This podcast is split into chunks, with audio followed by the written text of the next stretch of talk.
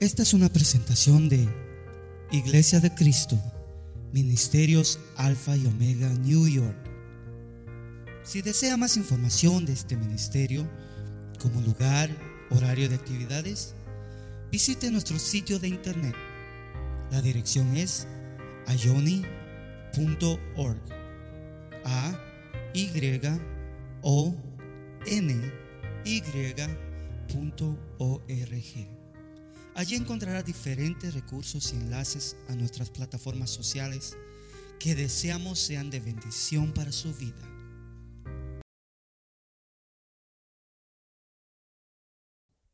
Muy bien, esta noche yo quiero que me acompañe a buscar Primera de Corintios capítulo 11, por favor. Y mi intención es leer desde el versículo número 1 al versículo 15, pero dado que es bastante extenso y vamos a estar leyéndolo durante el transcurso de la meditación, quiero que juntos leamos del versículo 1 al versículo 3, por favor. Primera de Corintios, capítulo número 11, del 1 al 3. Cuando usted lo tenga, dice amén y leemos todos juntos. Muy bien, así dice la palabra. Sed imitadores de mí como también yo lo soy de Cristo. Os alabo porque en todo os acordáis de mí y guardáis las tradiciones con firmeza, tal como yo os las entregué. Pero quiero que sepáis que la cabeza de todo hombre es Cristo y la cabeza de la, y la, cabeza de la mujer es el hombre y la cabeza de Cristo es Dios. Amén. Tome su asiento, por favor, amados hermanos. Y en relación a el próximo viernes, que vamos con el favor de Dios a estar juntos en una noche de búsqueda, yo creo que la palabra es bastante directa cuando dice, sed imitadores de mí como también yo lo soy de Cristo. Y si algo podemos aprender tanto de Pablo, pero más directamente del Señor Jesús, es que no era extraño ni raro que pasara toda la noche en oración. Entonces, al hacer esto, yo creo que estamos en el camino correcto, ¿verdad? Imitando esas vigilias de búsqueda. Pero en relación a lo que leímos en el versículo 2 y el versículo 3. Y como le decía, mi intención es llegar hasta el versículo 15 en relación a una práctica, una enseñanza y a mi parecer una doctrina. De hecho, doctrina es sinónimo de enseñanza que nosotros como iglesia practicamos y que es necesario que lo recordemos y es necesario que podamos ver por qué lo hacemos. Que no muchas iglesias lo practican, sin embargo, en la congregación lo practicamos, lo que es la enseñanza del uso del el velo mientras las mujeres oran o profetizan. ¿De dónde viene esta práctica? Y es que lo encontramos en este pasaje de Primera Corintios. Y si usted eh, ve conmigo una vez más el versículo 2 y el 3, dice eh, el apóstol Pablo, específicamente en el versículo 3, dice, quiero que sepáis que la cabeza de todo hombre es Cristo y la cabeza de la mujer es el hombre y la cabeza de Cristo es Dios. Hay un orden que Dios mismo ha establecido de delegación de autoridad y de delegación de responsabilidad. Cuando digo autoridad y responsabilidad, quiero que usted vea conmigo que tanto la autoridad como la responsabilidad están en el mismo nivel. Mientras más autoridad se tenga, responsabilidad también está en la misma cantidad de, eh, o en el mismo diríamos, el mismo ah, escalón. Es decir, no podemos nosotros querer tener autoridad y dejar a un lado la responsabilidad. Eso sería un mal manejo de lo que es autoridad. El que tiene autoridad tiene la misma dosis de responsabilidad. No sé si me explico con esto. Para que no digan, eh, solamente tiene autoridad, pero no tiene responsabilidad. No es así. Si se tiene autoridad, se, también se está teniendo la responsabilidad. Y es algo que Dios ha establecido y está en la palabra del Señor, que hay un orden de autoridad, Dios, luego Cristo, luego el varón y luego la mujer. Y obviamente cuando ya es un hogar, luego viene la autoridad del padre y de la madre sobre los hijos que vengan. En Efesios 5, 22 y 23 recalca este principio y dice, las mujeres estén sometidas a sus propios maridos como al Señor, porque el marido es la cabeza de la mujer, así como Cristo es la cabeza de la iglesia, siendo él mismo el salvador del cuerpo. Entonces, este principio de que Cristo es la cabeza de la iglesia, Cristo es la cabeza del varón y el varón es la cabeza de la mujer, no es un texto nada más que aparece, sino lo recalca el apóstol y se ve en la palabra claramente, directamente, que no nos queda duda que así es como Dios ha diseñado eh, edificar su iglesia. Esa iglesia que él mismo dijo, que ni las puertas del Hades iban a prevalecer. Es la iglesia que se va a edificar sobre los principios claros que están en la palabra de Dios.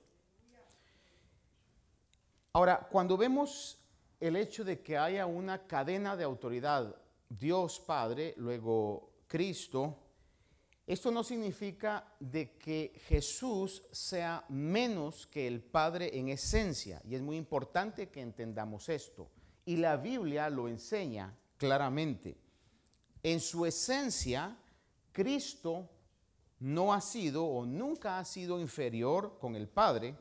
Sin embargo, cuando Cristo, el verbo, se hizo carne, lo cual dice la palabra específicamente en Juan capítulo 1, que el verbo se hizo carne, entonces es una humillación de la cual habla también el apóstol Pablo en la carta a los filipenses, que se humilló a sí mismo. En esa humillación o en esa encarnación, entonces sí, en la función que está desarrollando, el Padre es la cabeza de Cristo. Pero en esencia, la Biblia nos enseña que tanto el Padre como Cristo, como Jesús, como el Espíritu Santo, son uno solo en esencia. Es lo que nosotros sabemos y creemos en la palabra de Dios, lo que se conoce como el misterio de la Trinidad, que personalmente le digo yo, en esencia es algo tan profundo que si yo le dijera, oh, yo entiendo lo que es la Trinidad, le estaría mintiendo. No creo que haya ser humano que pueda entenderlo.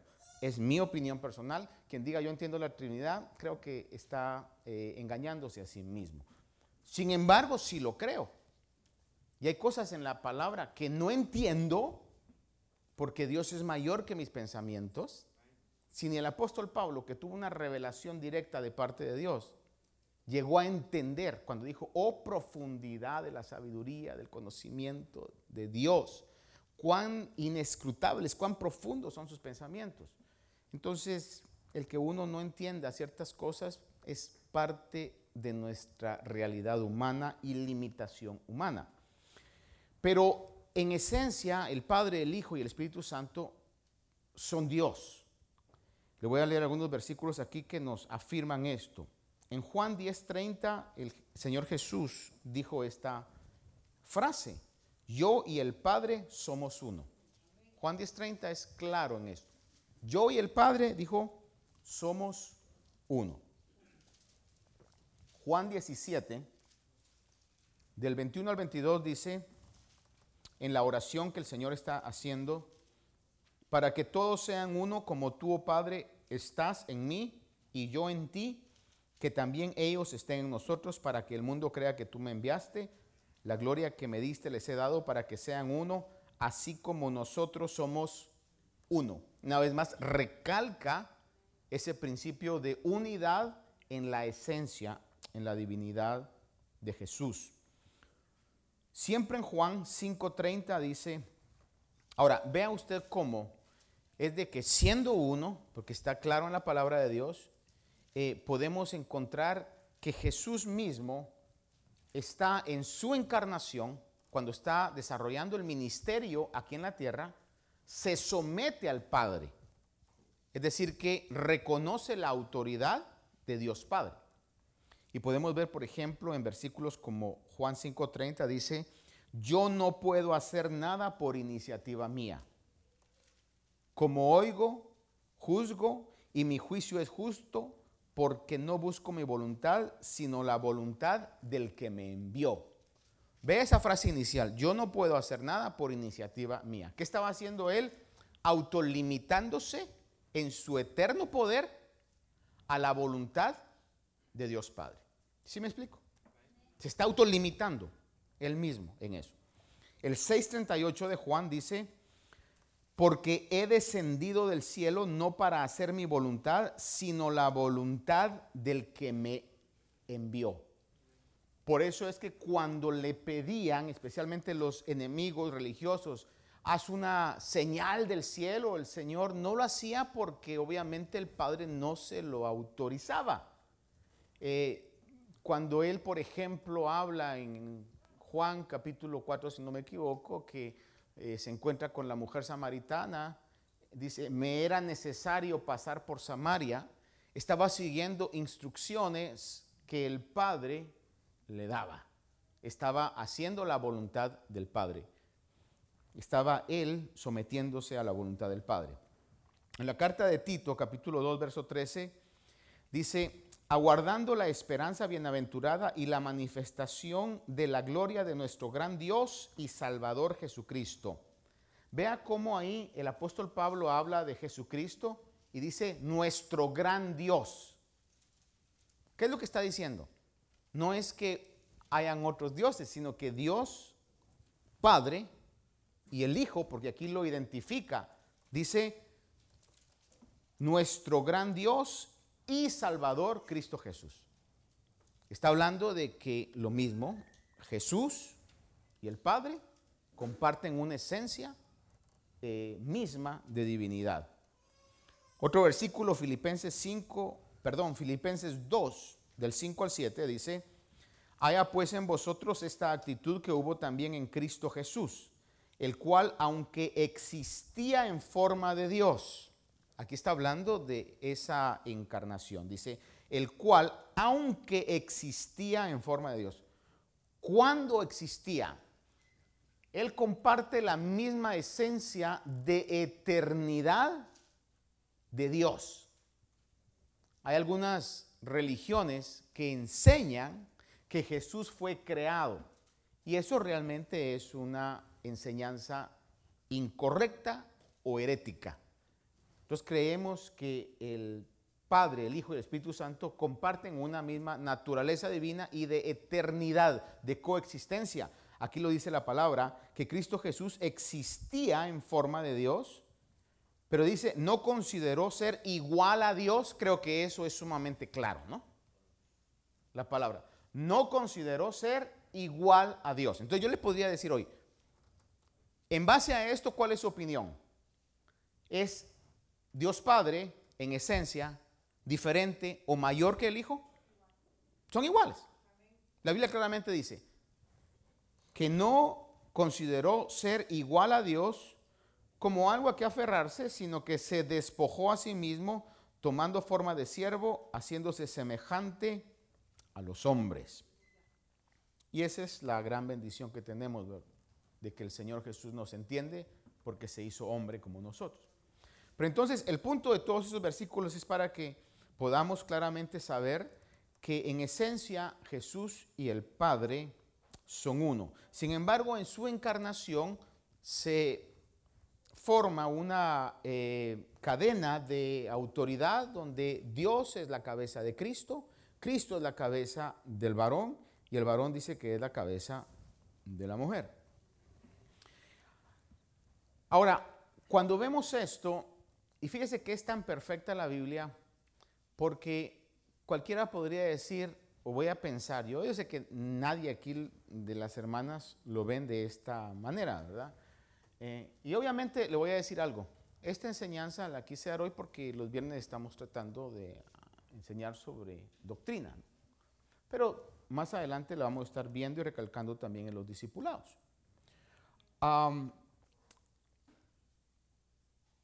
Cualquiera podría pensar, como le digo yo, aquí quizás nadie, pero cualquier mujer con espíritu feminista elevado podría decir eso no es justo.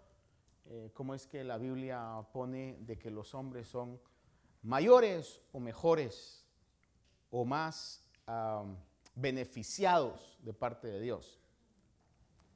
Si lo vemos desde la perspectiva de que autoridad no implica responsabilidad, tendría razón cualquier mujer que diga eso. Pero si lo vemos desde el otro punto de vista, discúlpenme la expresión, pero los, los que estamos, no sé qué palabra, fregados, somos los hombres. Porque a la misma vez que nos dieron esa autoridad, nos dijeron, y es tu responsabilidad. Entonces, al verlo desde esa perspectiva, hermano, uno dice, Señor, ayúdame. ¿Verdad? En ese sentido. Y el punto es que la Biblia claramente dice y enseña que no hay diferencia entre valor de un hombre y una mujer. Usted sabe que vivimos en una sociedad que durante años, durante años ha sido así. Aún um, eh, hay sus exageraciones, ¿verdad? Por ejemplo, viene a mi mente ahorita cuando la ley en China de un niño por familia nada más fue instituida, eh, quedó documentado de que realmente cuando nacía una niña, aún a veces cometían asesinato, decían nació muerta, porque en su egoísmo lo que ellos querían era perpetuar el apellido y entonces seguían teniendo niños hasta que tuvieran un varón. Y por esa razón es que las mismas estadísticas marcan que en China hay más hombres que mujeres. Por esa misma situación. Entonces, eh, de parte de Dios, eso no, no viene así. La Biblia claramente lo enseña. Por ejemplo, el pasaje quizá más claro sobre esto es Gálatas 3:28. Recuérdense, no hay diferencia entre valor Tan valioso es el hombre como la mujer delante de Dios. Gálatas 3:28 dice, no hay judío ni griego, no hay esclavo ni libre, no hay hombre ni mujer, porque todos sois uno en Cristo Jesús. Creo que es bastante claro eso, ¿no? Dice, todos sois uno en Cristo Jesús. Dice, no hay hombre ni mujer porque todos sois uno en Cristo Jesús. En Efesios 5:33, a los hombres, en caso de los que estamos casados, nos dice la palabra, nos dice Dios en su palabra, en todo caso, cada uno de vosotros ame también a su mujer, y mire cómo lo pone, como a sí mismo. Y dice, y que la mujer respete a su marido. ¿Cómo se tiene que amar? Como a sí mismo. ¿Por qué? Porque ha quedado establecido, ya no serán dos, sino que dice la Biblia. Entonces, si uno dice, ah, a mí Dios me ama, pero a mi mujer saber, está fregado, porque de acuerdo a la palabra de Dios, o sea, son uno. Y, y la palabra de Dios claramente dice, no hay diferencia entre mujer y varón. Ahora, de la misma manera en que Cristo y el Padre en función tienen diferente función y uno se somete al otro, aunque los dos son uno en esencia, de la misma manera también en relación a funciones y delegaciones de autoridad, es donde la palabra del Señor nos instruye lo que leímos en Primera de Corintios. Y le voy a leer un pasaje que eh, habla un poco en relación al peligro que se puede tomar cuando no se respeta o no se rige sobre esta cadena de autoridad. Isaías 3:12 dice, oh pueblo mío, y comienza con signos de exclamación, como diciendo, oh pueblo mío, ¿verdad? Isaías 3:12. Sus opresores son muchachos y mujeres lo dominan. Pueblo mío, los que te guían te hacen desviar y confunden el curso de tus sendas. ¿No se ha preguntado usted por qué el Señor Jesús no llamó apóstolas? Porque llamó solamente a hombres. ¿Nunca se ha preguntado eso? ¿Y por qué en el Nuevo Testamento no vemos que hay una delegación de los apóstoles del Cordero a, y no dijo ancianas gobernantes o pastoras en este caso? No queda en la palabra eso. ¿Por qué razón? Porque estaría en contra de los principios de la cadena de autoridad que Dios ha diseñado. En funciones, por decirle algo, por poner un ejemplo, apóstoles o pastores, en función son ministerios que ejercen y toman decisiones finales y tienen la última palabra, de acuerdo a lo que la palabra de Dios nos enseña. Hoy yo ya no me asusta el hecho Tiempo atrás mi pastor decía, años atrás, muchos años detrás decía, hay una epidemia de apostolitis porque todo mundo era apóstol.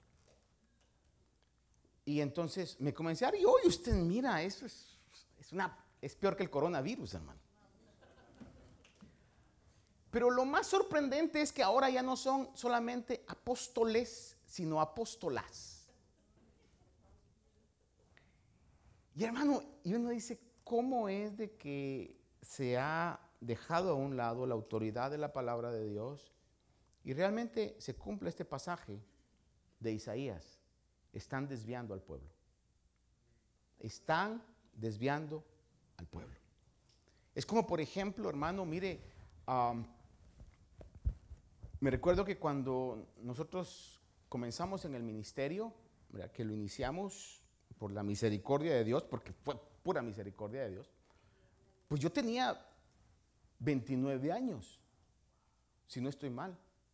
Y hasta el día de hoy, digo, tuvo que ser Dios que la gente me creyera. Tuvo que ser Dios. Me recuerdo que hacía lo posible, hermano, me dejaba barba y todo para verme más, más viejo. Hoy me la tengo que rasurar para no verme tan viejo. Pero hermanos, y, no estoy hablando yo de, 18, lo cual aún hasta cierto punto es, es riesgoso, es muy riesgoso. ¿Por qué razón? Porque se carece de esa experiencia. Es uno bastante emocional, ¿verdad? En esas situaciones. Hay sus excepciones, definitivamente encontramos a un Timoteo, encontramos a un Tito, ¿verdad? Pero vemos que tenían un ejemplo, hermano, innegable de su conducta eh, en perseverancia, en fe, en palabra, en lo que la palabra de Dios nos, nos dice. Pero el patrón normal es ese, hermano, el que pueda ser una persona que tenga a lo menos una experiencia probada, ¿verdad? En este sentido. Por eso es que en Isaías está este lamento, dice, oh pueblo mío, sus opresores son muchachos y mujeres lo dominan. Pueblo mío, los que te guían te hacen desviar y confunden el curso de tus sendas. Por alguna razón Dios quiso que usted que es varón fuera varón y por alguna razón que ignoramos, Dios quiso que usted fuera mujer, hermana. Y le voy a decir algo como un paréntesis. Toda la tendencia del abecedario genérico al que hoy nos enfrentamos, porque era LGTBQ, ahora va como, le a poner de todo, hermano. Ahora ya no se sabe dónde termina. LGTBQ, no sé qué más hay, hermano. la esencia de ese pecado es que es una rebelión en contra de Dios. Es decirle, me hiciste hombre, pero yo tenía que ser mujer. Me hiciste mujer, pero yo tenía que ser hombre. Me hiciste hombre, pero tenía que ser gato. Me hiciste mujer, pero tenía que ser jirafa. Porque a todo eso va. Ahora cada quien puede ser lo que quiere, lo que quiere ser. Eso es en esencia una rebelión en contra de Dios. Y eso no nos debe de sorprender. De hecho, como otro paréntesis en el paréntesis, hermano, mientras podamos buscar a Dios, congregarnos, tener hogares abiertos en los discipulados, que Dios bendiga a las hermanas que abren sus hogares, a venir a una noche de vigilia, mire, hagámoslo mientras lo podamos hacer. Porque esto puede cambiar, ya está cambiando, pero está cambiando de una manera progresiva. Y lo más duro de esto y lo más peligroso de esto es que en esa progresión lenta podemos acostumbrarnos y caer en una normalidad que va en contra de lo que Dios ha establecido para su pueblo. Dios ha establecido que su pueblo sea diferente, punto. Así la palabra del Señor lo establece.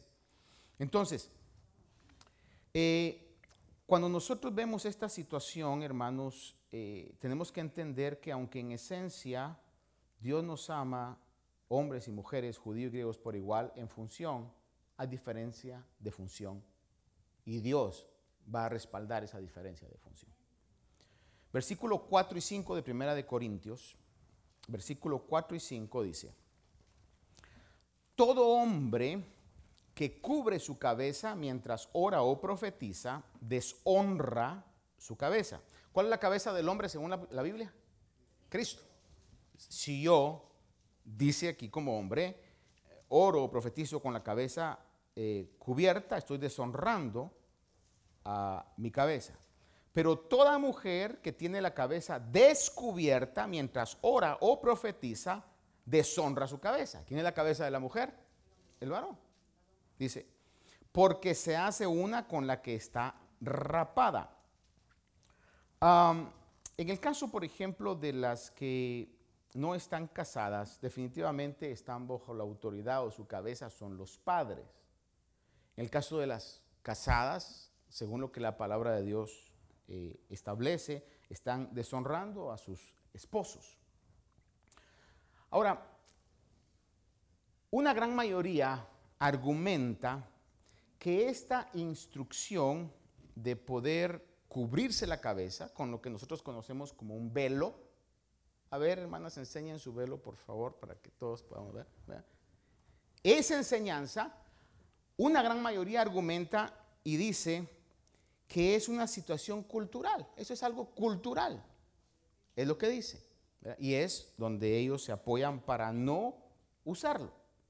Obviamente porque no sé, tendría que preguntar a las hermanas qué tan incómodo es, les arruina el look. No sé.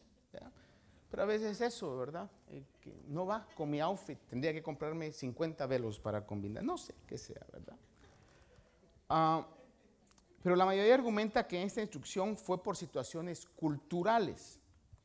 Sin embargo, yo quiero que usted vea conmigo que Pablo argumenta, el apóstol Pablo argumenta que es una situación de la naturaleza misma. Ahora, déjeme preguntarle esto. ¿Cuántos aquí creemos que Dios es el creador? Porque usted me dice, yo no creo eso, entonces ¿para qué sigo hablándole, verdad? Pero si usted como yo creemos que Dios es el creador y que Dios ha diseñado todo en, una perfección, eh, con un código genético que se respeta, y Dios dijo, eh, voy a ser varón y hembra, punto, no hay otra eh, distinción sobre esto, no hay más si creemos en el Dios creador, tenemos que reconocer también que Dios es el que ha puesto todas las leyes de la naturaleza. ¿Estamos juntos en esto? Dios es el que gobierna sobre todas las leyes de la naturaleza, soberano sobre todo. Amén. Entonces, el versículo 14, 1 Corintios 11, 14, mire cómo el apóstol Pablo en esta misma línea de pensamiento dice, no os enseña la misma naturaleza que si el hombre tiene el cabello largo, dice, le es deshonra. ¿Qué es lo que nos está enseñando que es deshonra el cabello largo en el hombre? ¿La cultura? ¿Qué dice? La naturaleza. ¿Y quién es el que gobierna sobre la naturaleza? Entonces, la misma naturaleza que Dios ha creado y que Dios maneja, porque lo podemos ver, tiene gobierno sobre la naturaleza. Él hace salir el sol. ¿Dice eso la Biblia o no? ¿Quién es el que hace salir el sol? Él. Los cielos cuentan la gloria de Dios. ¿A quién dan cuenta los cielos? A Dios. ¿Quién calmó el viento? ¿Quién calmó la mar?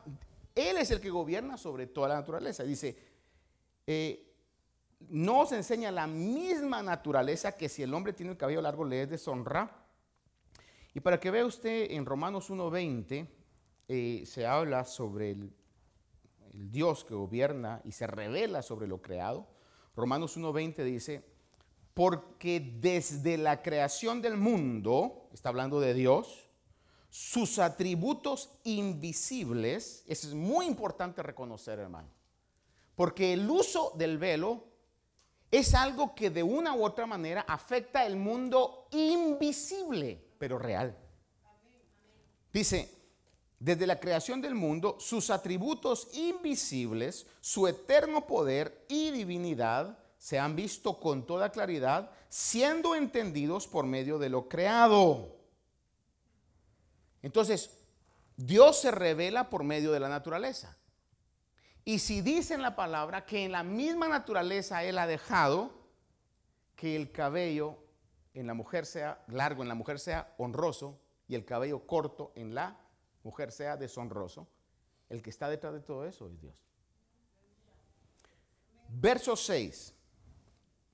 Primera de Corintios 11, 6 dice, porque si la mujer no se cubre la cabeza, obviamente sabemos que va a ser solamente cuando ora y profetiza, que también se corte el cabello. Pero si es deshonroso para la mujer, una vez más usa la palabra, si es deshonroso para la mujer cortarse el cabello o raparse, dice que se cubra. Notemos que Pablo no aplica el argumento de deshonra a algo cultural, sino a la misma naturaleza. ¿Sí me explico aquí? Leámoslo una vez más. Dice, porque si la mujer no se cubre también que se corte el cabello, pero si es deshonroso para la mujer cortarse el cabello o raparse, que se cubra. Y anteriormente hemos visto que lo aplica Pablo no a cultura, sino a la naturaleza, cuyas leyes Dios ha establecido. Versos 7 al 9 del texto que estamos leyendo, 1 Corintios 11, dice, pues el hombre no debe cubrirse la cabeza, ya que él es la imagen y gloria de Dios. Pero la mujer es la gloria del hombre. Y lo que está diciendo aquí Pablo mismo lo explica. Dice, porque el hombre no procede de la mujer, sino que la mujer del hombre. Pues en verdad el hombre no fue creado a causa de la mujer, sino la mujer a causa del hombre.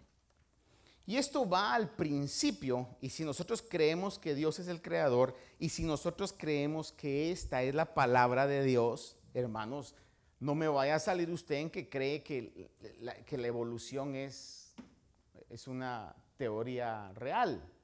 O sea, tengo que ser creacionista. Tengo que saber que hay un diseño inteligente divino detrás de todo esto. Que no llegamos a ser seres tan complejos con, con, una genética tan perfecta, un código genético tan perfecto, por casualidad o por chance.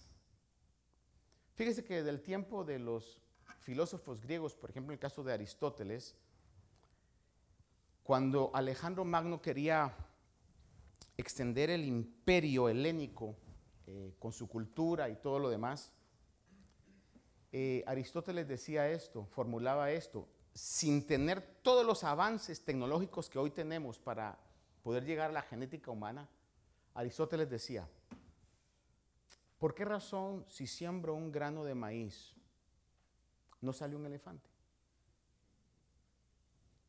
dice, tiene que haber algo. Obviamente él no manejaba código, ¿verdad? Tiene que haber algo en ese grano de maíz que obedezca a que tiene que salir una mata de maíz. Lo mismo sucede en nuestro código genético. Nuestro código genético tiene ya una serie de, ¿cómo llamarle ahí? Eh, sí, más que cromosomas, es como un código, pues, una codificación que va creando a su tiempo cada cosa. Dice, nueve meses tiene que estar en el vientre de la madre y luego tiene que salir. ¿ah? Y se forma primero esto y luego lo otro. Hasta los defectos están en el código genético, que ya está contaminado por el pecado. ¿Sabe usted por qué razón es de que no es conveniente casarse entre familia? Porque si usted, por ejemplo, tiene deficiencias que ha heredado de su papá y de su mamá, y vamos a pensar, y se casa con su hermana o con su hermano, que también tiene deficiencias, las mismas deficiencias que su papá y su mamá le han heredado, esas deficiencias al juntarse se hacen mega deficiencias.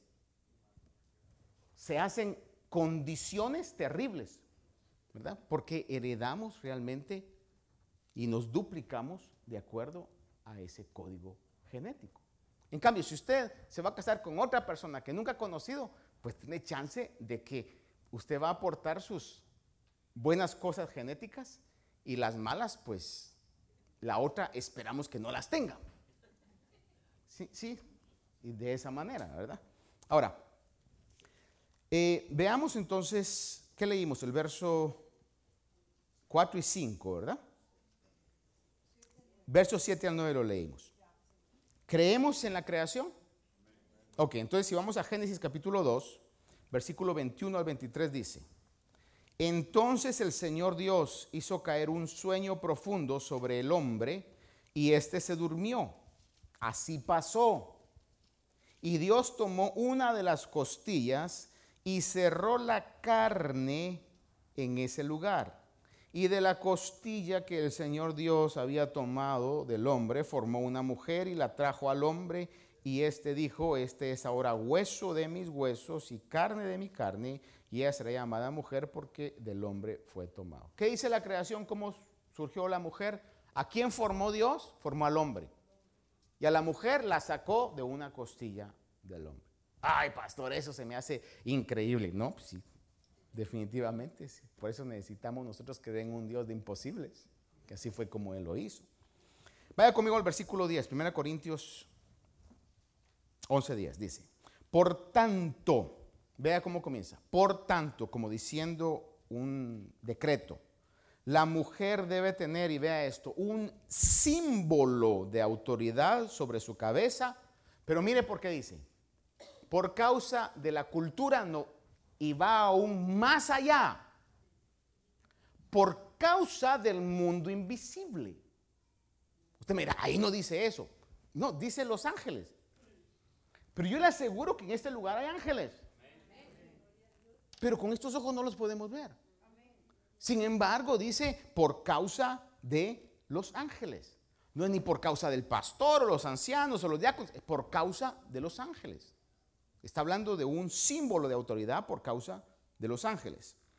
Habla de un símbolo que está dirigido a la realidad de un mundo espiritual en el cual nos movemos. Y la iglesia tiene una responsabilidad y un papel que guardar en ese mundo espiritual. Efesios 3, búsquelo conmigo, Efesios 3, 10 y 11. Dice aquí acerca de la iglesia, a fin de que la infinita sabiduría de Dios sea ahora dada a conocer por medio de la iglesia, vea, a los principados y potestades en las regiones celestiales, conforme al propósito eterno que llevó a cabo en Cristo Jesús, Señor nuestro. Entonces, de una u otra manera, la iglesia tiene una eh, responsabilidad y tiene algo que afecta eh, el mundo espiritual. Dice aquí que la sabiduría es dada a conocer por la iglesia, no dice al mundo nada más, sino dice a principados y potestades en las regiones celestiales. Primera Timoteo 5:21, el apóstol Pablo le dice a Timoteo, te encargo solemnemente en la presencia de Dios y de Cristo Jesús y de sus ángeles escogidos. Mire cómo el apóstol Pablo está hablando y te encargo delante de Dios, de Cristo y de sus ángeles escogidos, dando a conocer que es una realidad que hay ángeles involucrados en lo que es el trabajo que Dios está haciendo con su iglesia.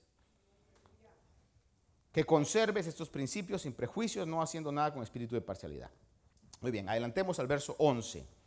1 Corintios 11, 11 y 12 dice, sin embargo, en el Señor, ni la mujer es independiente del hombre, aunque salió de la costilla, porque así lo dice la Biblia.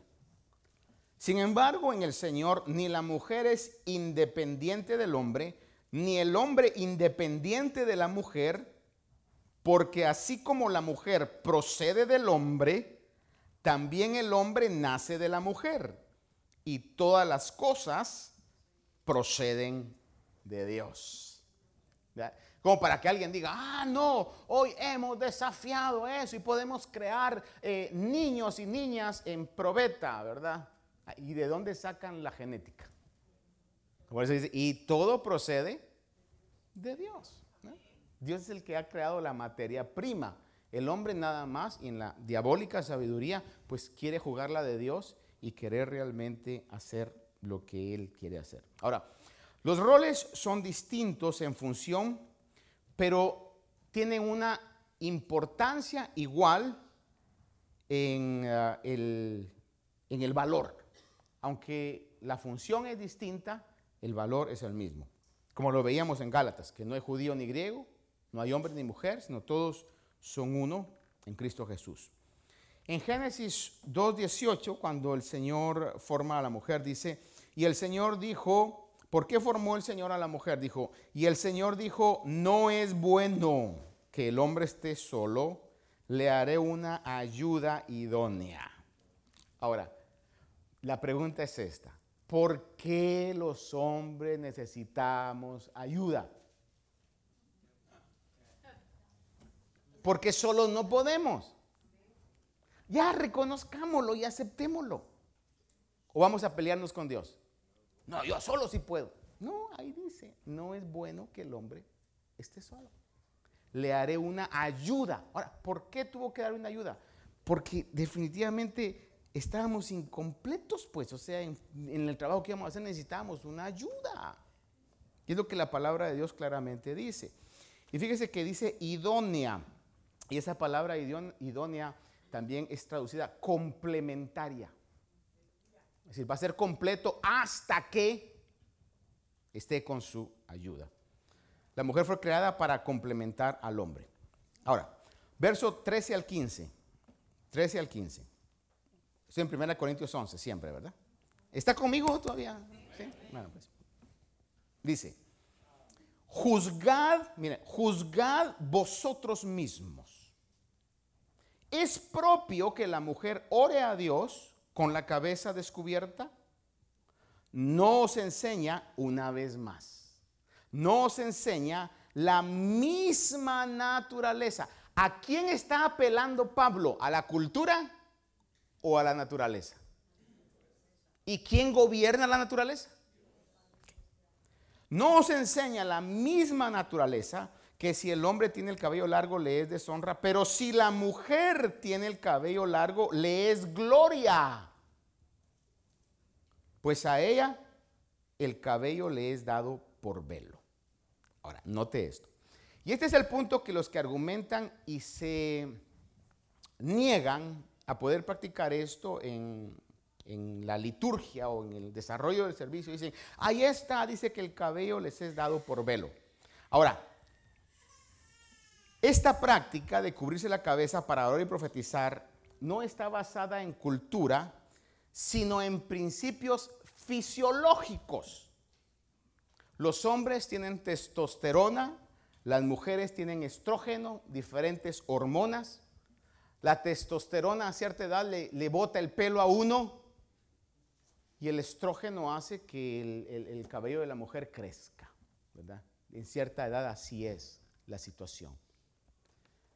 Ahora, estos principios fisiológicos, Pablo los interpreta como honra y deshonra. Déjeme llevarlo a esto. El que la mujer use el cabello largo es lo que Dios ha diseñado por naturaleza. Creo que está claro en lo que hemos estudiado, ¿verdad? Como el velo natural de la mujer. El cabello largo. Ahora, usted me pregunta, pastor, ¿a qué largo? La Biblia no dice. Y si la Biblia no dice, yo no me lo voy a inventar. De igual manera, ¿cuál es el pelo largo del hombre? Si la Biblia no dice, yo no me lo voy a inventar. Que debe haber una diferencia, debe haber una diferencia. A lo que llego yo es al punto de poder criar cabello a que sea parecido al cabello de una mujer, ya estaría en, una, eh, en un desacuerdo a lo que la palabra dice. Ya se puede notar. Ahora, ¿qué punto? Eso ya Dios trabaja con cada quien, a que lo quiera hacer. No lo dice la palabra, sin embargo sí debe de haber una diferencia. Ahora, dice aquí que el cabello largo es lo que Dios ha diseñado por naturaleza, como un velo natural, que la mujer está usando todo el tiempo. ¿O cree usted que los ángeles están nada más cuando estamos en culto? Entonces, en todo tiempo esa es una señal que se está dando al mundo espiritual. Cuando usted tiene su cabello más largo que el cabello de un hombre, usted está teniendo esa señal de autoridad, el símbolo. Ahora, pero el velo, la cobertura, es una señal que se debe usar cuando se ora o profetiza. Va a ver usted que hay una eh, línea de cristianos que lo usan todo el tiempo e interpretan literal eh, aquel versículo en Apocalipsis que dice, en todo tiempo sean blancas tus vestiduras y todo el tiempo se visten de blanco también. Cuando ahí está hablando de una actitud espiritual. Y la Biblia es clara aquí cuando habla de que esa señal de autoridad, ese velo debe ser solamente cuando se ora o profetiza. El uso del velo debe estar de acuerdo, por supuesto, con el vestir, de acuerdo a lo que la palabra indica. ¿Por qué le digo esto? Haga de cuenta que dice, ah, bueno, pues entonces voy a usar velo, pero la hermana se está vistiendo deshonestamente, de nada le sirve el velo. Si tiene que ir de acuerdo con lo que la palabra nos marca. Y en 1 Timoteo 2, 9, 10 dice a las hermanas que han sido llamadas para ser diferentes, digan amén las hermanas. Dice, Asimismo que las mujeres se vistan con ropa decorosa, con pudor y modestia, no con peinado ostentoso, no con oro o perlas o vestidos costosos, sino con buenas obras, como corresponde a las mujeres que profesan la piedad. En ese tiempo estaba muy de moda ponerse detalles de oro, ¿verdad? En el pelo, y obviamente lo podían hacer aquellas que tenían esa eh, capacidad de hacerlo. Ahora, el argumentar, para concluir esto, el argumentar que en el versículo 15 dice, pues a ella el cabello le es dado por velo, es porque todo el tiempo Dios ha diseñado que la mujer tenga esa señal, estando en la iglesia o fuera de la iglesia. Porque si no, contradeciría lo que dice en el versículo, eh, eh, versículo 6.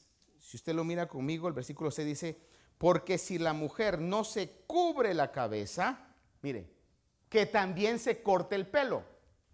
Está hablando de dos cosas totalmente distintas. Está hablando de una cubierta y está hablando del cabello. Entonces, si no se cubre en la cabeza, que también se quite el pelo. Por si alguien viene y dice, ah, no, pero mi pelo es la cabeza. Entonces, no hace sentido, se contradice el versículo 6.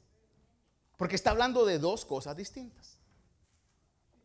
Ahora, para concluir, versículo 16 versículo 16, dice, pero si alguno parece ser contencioso, nosotros no tenemos tal costumbre, ni la tienen las iglesias de Dios.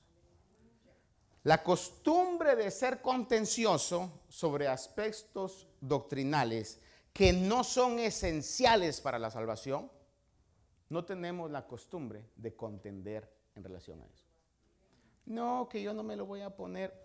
A, lo menos en la iglesia, acá en esta iglesia donde practicamos el uso del velo, que alguien diga, yo quiero servir. Mi esposa se reúne eh, con ella eh, y les da, creo que eres tú, ¿verdad? y les da una enseñanza al velo, hermana, si usted va a comenzar a servir, tiene que usar velo. No, que yo no me voy a poner. Entonces está bueno, bienvenida a los cultos, pero a servir no puede. así. Amén. No, vamos a contender, pero ¿por qué no me dejan servir? No, si quiere servir, entonces póngase su velo. Porque si quiere ser parte de esta comunidad cristiana que creemos y practicamos esa doctrina, entonces si usted quiere servir, tiene que usar no sé si soy claro en ese aspecto, ¿verdad? En esta iglesia reconocemos y practicamos el uso del velo para las mujeres cuando se ora o profetiza. En esos dos aspectos nada más, porque creo que la palabra de Dios es clara al respecto. Hay, como le digo, hay otras que lo usan todo el tiempo. Eso ya es una interpretación que cada quien quizás ha extendido. Pero esto es parte de la enseñanza, a mi punto de vista, importante y al estudiarlo, clara sobre la necesidad de poder usar el velo. Amén. Padre, en esta noche te damos gracias, Señor, porque de una u otra manera... Esperamos que esta meditación haya bendecido su vida. Si desea más información de este ministerio, como lugar, horario de actividades, visite nuestro sitio de internet. La dirección es ayoni.org. A Y O N. Allí encontrará diferentes recursos y enlaces a nuestras plataformas sociales que deseamos sean de bendición para su vida. Bendiciones.